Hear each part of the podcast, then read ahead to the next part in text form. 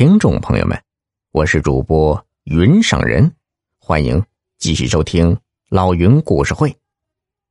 今天故事的名字叫做《四子闹灵堂》。说有个老头姓赵，单名一个范字。这赵老头啊，早些年做过假和尚，因为那时候闹饥荒，为了讨口饭吃，他就想到了这个办法。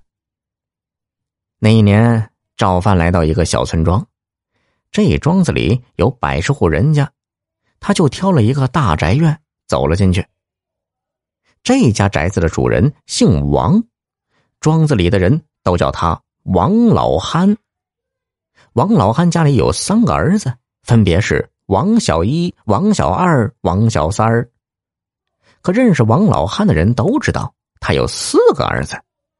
其实啊，这四个儿子就是他们家养的一条大黄狗，因为平时能帮王老汉看家护院，所以深得王老汉喜欢，叫他四儿子。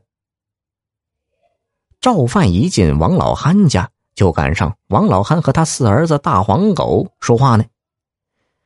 四儿子，今天咱们家改善生活，哎，吃蒸馒头。待会儿啊，我也给你吃一个。吃蒸馒头其实不算什么，但闹饥荒那会儿，别说馒头，连窝窝头都吃不上。说是蒸馒头，其实啊，就蒸那么几个。家里的人每人能分上一个，那就算不错的了。赵范听见这话，赶紧把话接过来：“阿弥陀佛，施主真是仁德呀！想这天地间的万物都是一般的平等，施主竟能认这狗儿做儿子，想来施主是极有善缘的。”就这么几句奉承话就管用了，怎么管用了呢？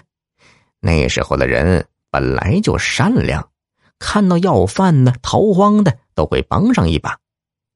王老汉一看来了个和尚，马上拿出三个馒头给了赵范。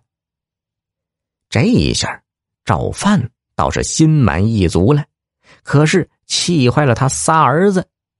怎么呢？你想啊。本来馒头就不多，哎，赵范一下就要去了三个，这小哥仨吃什么呀？王家这小哥仨也都很淘气。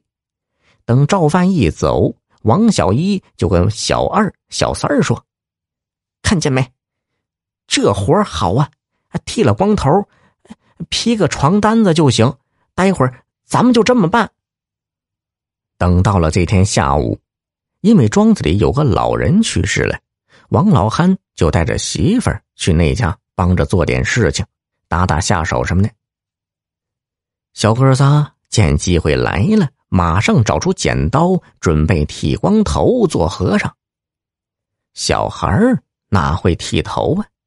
头发是剃了，但是没剃光，哥仨的小脑袋上全都剩下了几绺头发，左一块右一块的。跟是被驴啃过的草地似的。接下来，哥仨开始找袈裟了。家里没有多余的床单了，但王小一有办法，他打算用面袋子改。面袋子是用白布做的，小哥仨就把白面口袋剪开，脱光了衣服披在身上。最后啊，王小一跟小二、小三说。有这样的好事啊，咱们得带着四儿大黄狗啊。于是他们也给四儿做了一件衣服，然后一起帮着四儿剃狗头。忙了大半天才剃完，瞧那四儿脑袋上一根毛都没剩，连胡子都给拔了。等到都忙完，天也黑了，小哥仨美滋滋的带着四儿出去显摆去了。